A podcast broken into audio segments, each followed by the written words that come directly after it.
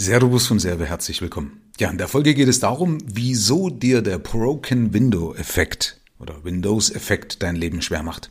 Was besagt der? Und zwar besagt der, wenn einmal der Schlendrian drin ist, dann wird's immer schlimmer.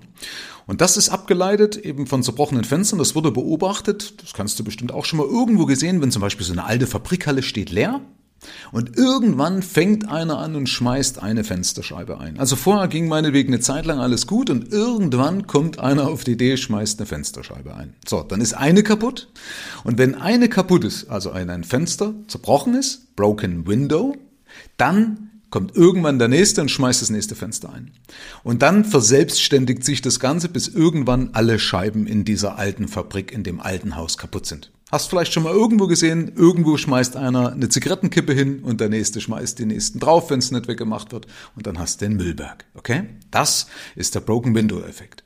Wenn du also mal um dich rumschaust, wirst du öfters mal so Stellen erkennen, wo genau das passiert. Ja, warum erzähle ich dir das und warum ist das so wichtig zu wissen? Weil man das eben nicht weiß oder sich das nicht bewusst ist, eben sich das Leben schwer macht. Überleg mal, du hast eine unordentliche Stelle im Haus, du änderst es nicht gleich ab und sie wird immer schlimmer. Richtig? Irgendeiner fängt was an, was abzustellen im Keller irgendwo und schon ist die Gefahr groß, dass es ein Dreckeck wird. Oder auf deinem Schreibtisch. Das fängt ja auch klein an. Ja, da liegt mal erstmal eine kleine Ablage, bleibt vielleicht ein Briefchen länger liegen, als es sollte, dann kommt noch eine Zeitung oben drauf, schon hast einen Stapel. Ja, so der Stapel wird immer größer, dann kommt das nächste Teil, was drauf liegen bleibt, und schon ist dein Schreibtisch voll. Also auch da immer schlimmer. Oder genauso bei einem Aufgabentool. Irgendjemand hat seine Aufgaben nicht im Griff. Das fängt ein an mit zwei, mit drei, mit vier Aufgaben und schon hast du 200 Aufgaben, die nicht mehr richtig funktioniert oder nicht mehr eingepflegt worden sind. Also das ganze Aufgabenmanagement in Eimer. Das Ganze gilt für die Finanzen. Einmal nicht richtig angefangen, schon ufern die Finanzen aus. Oder bei Ordnern auch so. Ja, du hast Ordner Irgendeiner fängt an, den Ordner nicht richtig zu befüllen oder zu viel reinzumachen, das Papier nicht ordentlich zu lochen, der Schließmechanismus funktioniert nicht so richtig, also die Mechanik vom Ordner und so weiter und dann zieht sich das durch. Also einmal angefangen, wird's immer schlimmer. Und so das Krasseste, was ich immer erlebe, ist, wenn zum Beispiel bei E-Mails oder so, wenn Leute ihre Handys zeigen und ich sehe dann beispielsweise über 200 oder bei manchen Leuten sogar vierstellig die ungelesenen E-Mails oder die unbearbeiteten E-Mails oder was weiß ich auch immer, irgendwelche Dinge, die da drauf nicht passen. Er hat ja auch immer mit einer E-Mail angefangen, die man nicht gleich ordentlich abgelegt hat, also wo kein vernünftiges System da war, ja? Und schon hast du am Ende dann irgendwann tausend offene E-Mails. Genauso bei der Führung, ja? Wenn einmal irgendwo der Schlendrian in der Führung drin ist bei den Mitarbeitern, dann wird das auch immer schlimmer. Und deswegen übrigens poche ich ja auch drauf, dass die Finanzen ganz einfach sein müssen, ja, dass es eben von selbst geht, dass es spielerisch geht, weil dann kommst du gar nicht erst in den Trott, diesen blöden Broken Windows Effekt zu erfahren. So, wie gehst du damit um oder was, was kannst du daraus ableiten? Und zwar ganz einfach.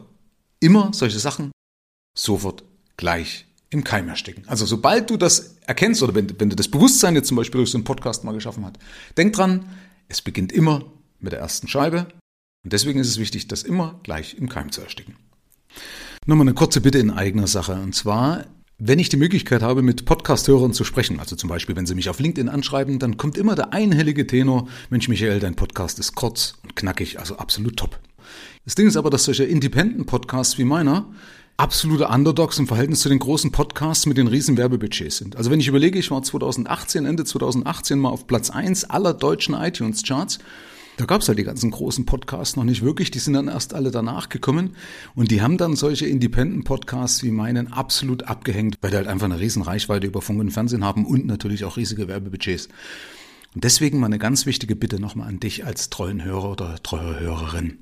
Und zwar erzähl's doch einfach einer Freundin oder einem Freund weiter, dass es hier einen tollen Podcast gibt, weil wenn jeder meiner Hörer und Hörerinnen einer Person das erzählt, dann verdoppelt sich unsere Community. Ja, wenn du sagst, hey, schau mal, da gibt's einen tollen Podcast, da kriegst du kostenlos Tipps und Impulse zum Unternehmenswachstum für deine Persönlichkeit und für deinen Geldbeutel.